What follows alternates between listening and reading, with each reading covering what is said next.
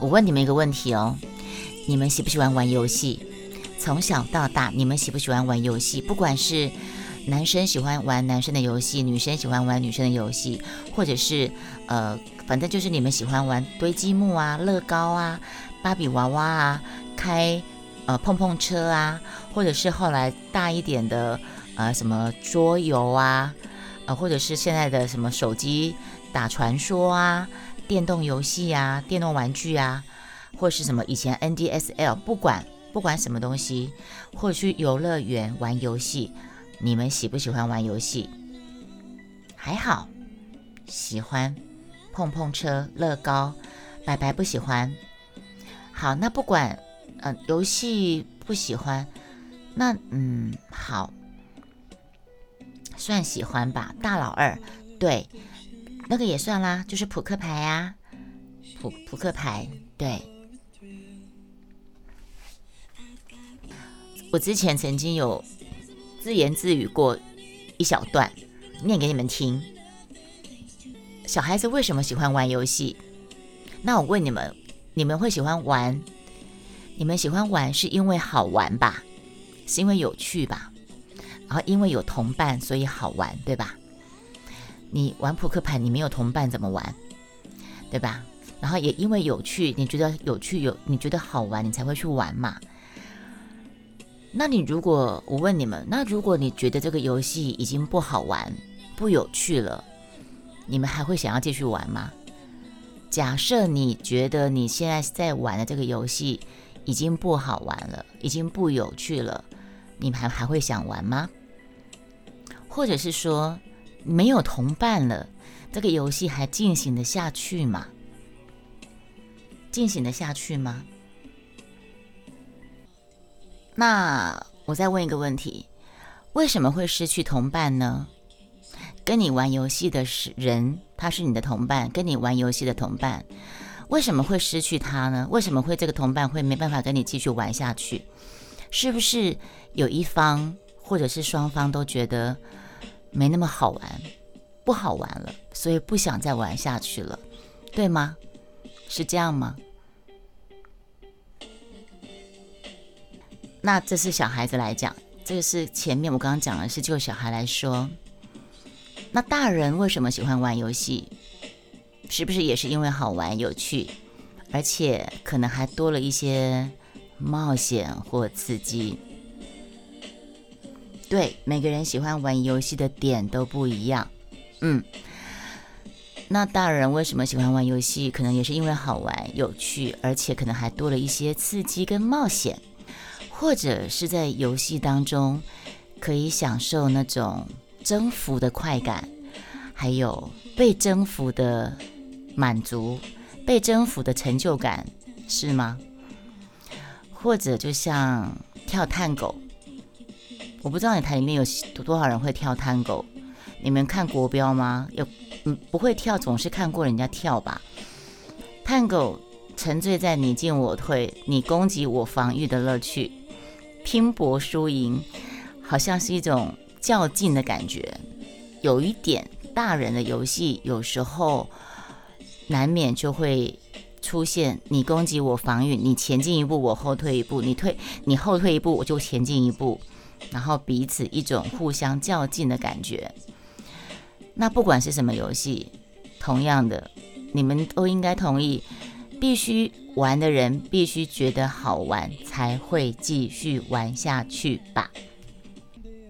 但是如果这个游戏发展到后来，慢慢掺杂了压力跟压迫感，甚至这个游戏慢慢渗入了猜忌跟尔虞我诈，那这个游戏可能就玩完了。因为这个游戏开始让你觉得累了，这个游戏让你开始觉得是一个负担了。这个游戏已经让你开始觉得痛苦了，这个游戏已经开始造成你的影响到你的现实生活了，你还会再想要继续玩下去吗？有些游戏就是压力山大著名，如果只是游戏就翻桌是吧？所以呢？特别是一个成年人在选择进行一项游戏的时候，要特别想清楚。想清楚什么？如果你只是希望单纯享受这个游戏带来的甜蜜跟快乐，你只是希望你单纯是来享受这个游戏带给你的甜蜜跟快乐，那你就要随时提醒自己，不要让我上面讲到的那些因素破坏这个游戏好玩的因素进到这个游戏中来。哪些破坏因素？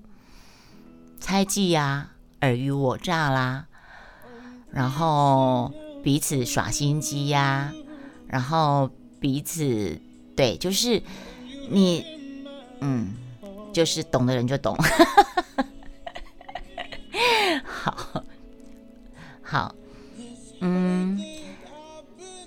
不仅仅是单纯玩游戏。然后自己还能够很迅速的抽离且客观的分辨现实跟虚假的情境，知道说，哎，我现在只是在游戏而已哦。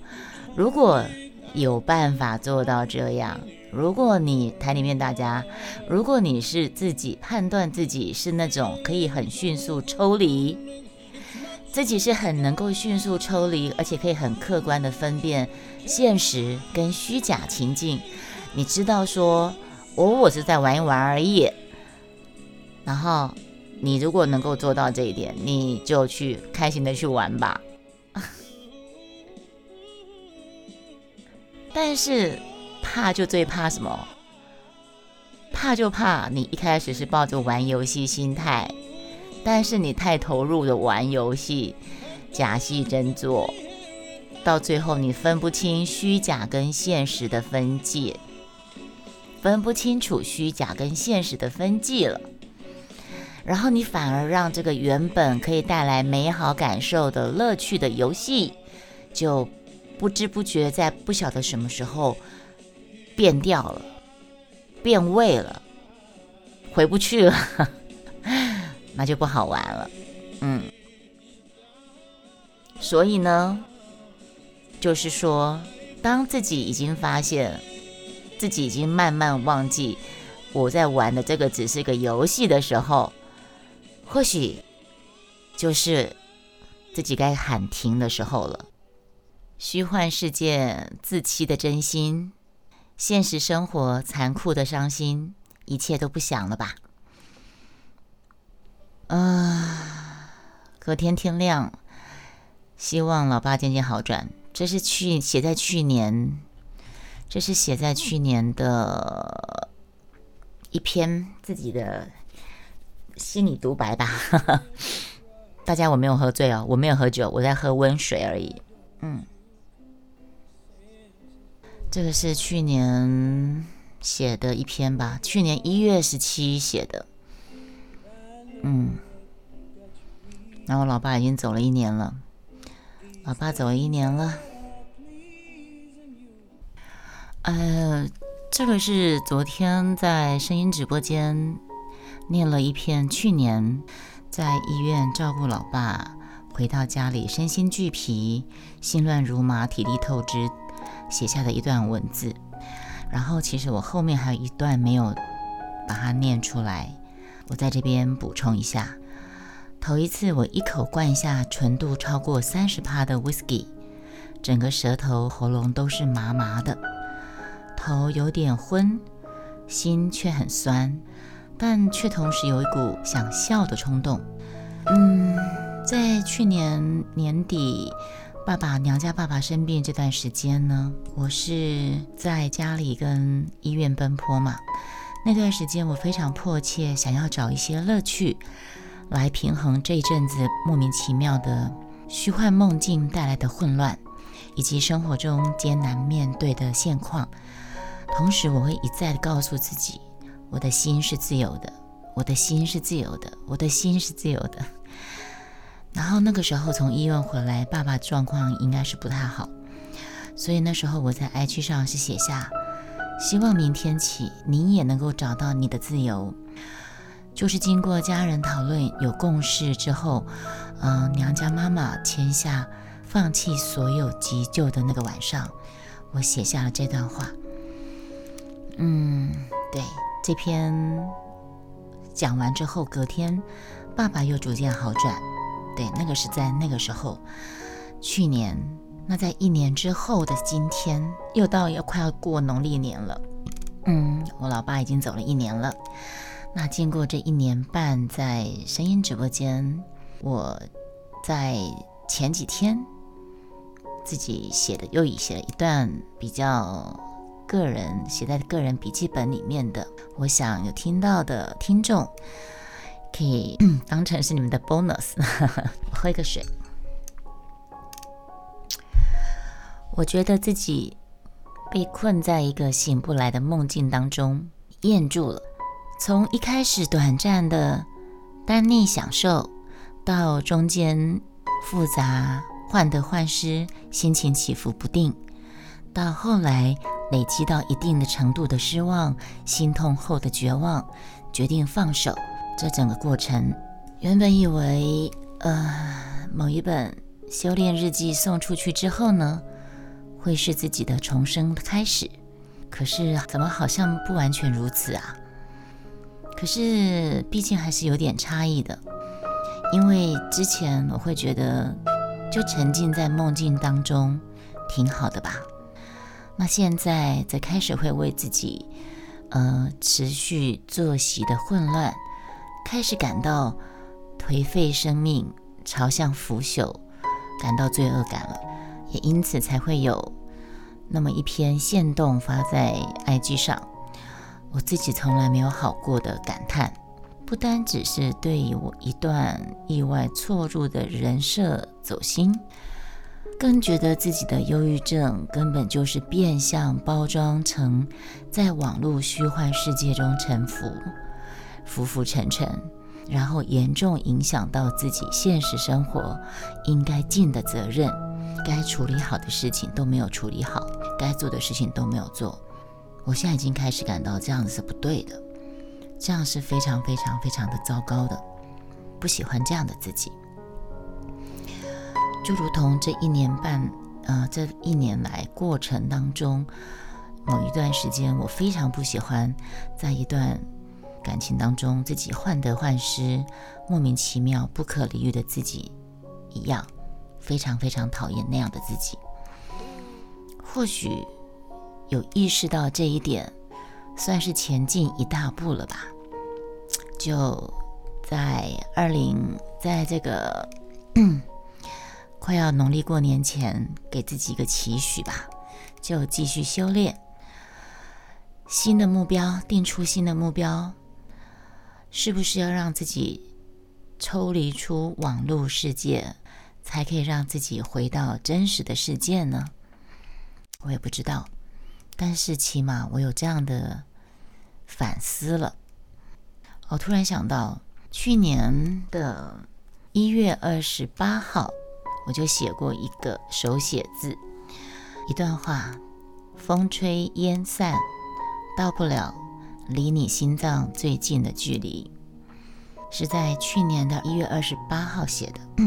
好像我早就说过了嘛，似乎从一开始就不断的是在为结束做准备，不断的在练习如何道别，嗯，如何的在练习怎么样结束这段关系，嗯哼，其实很多事情都是这样，明明知道，但是却又做不到，应该是这样吧？哎，我的声音怎么哑成这样了？完蛋了！嘿，我声音哑了呀！好了，那就这样吧，把这些去年延续到今年的糟心混乱，在牛年的最后一天，把它留到全部留在牛年，榴莲呢，就把从去年。开始，爸爸照顾爸爸的烦心、糟心，然后自己投入网络世界、虚幻世界里面，一路走来碰到的所有的事情，开心的、不开心的，希望，然后虚幻世界跟现实世界重叠，然后，哎，我也曾经发过一篇，说我发现。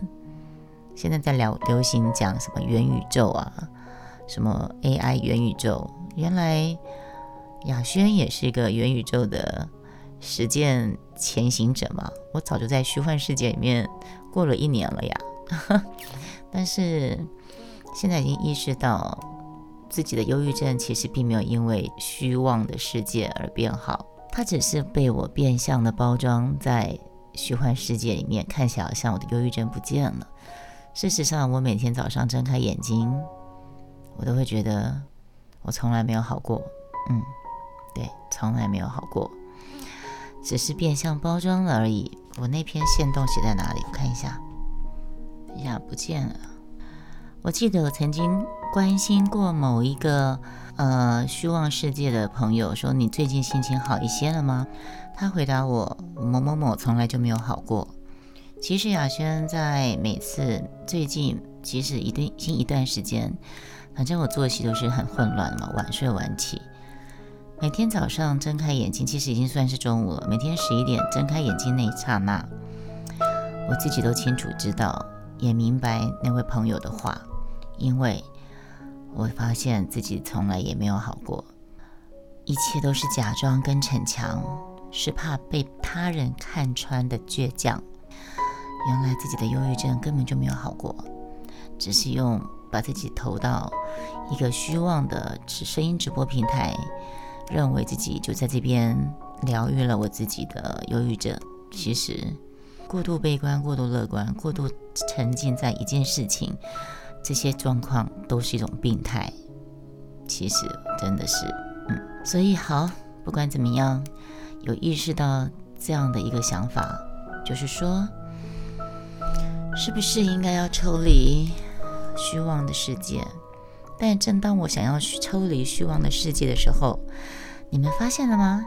现在的元宇宙炒得很火热。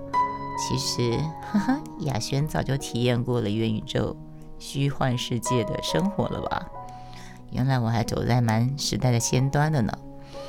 好，不管如何，就把这一切。狗屁叨叨的、不开心的，嗯，乱七八糟的东西留在牛年、虎年，新的开始，总要有新的期盼、新的重生，嗯，期许自己。大家祝福我吧，我们老文青的怀旧电台，下次见，拜拜。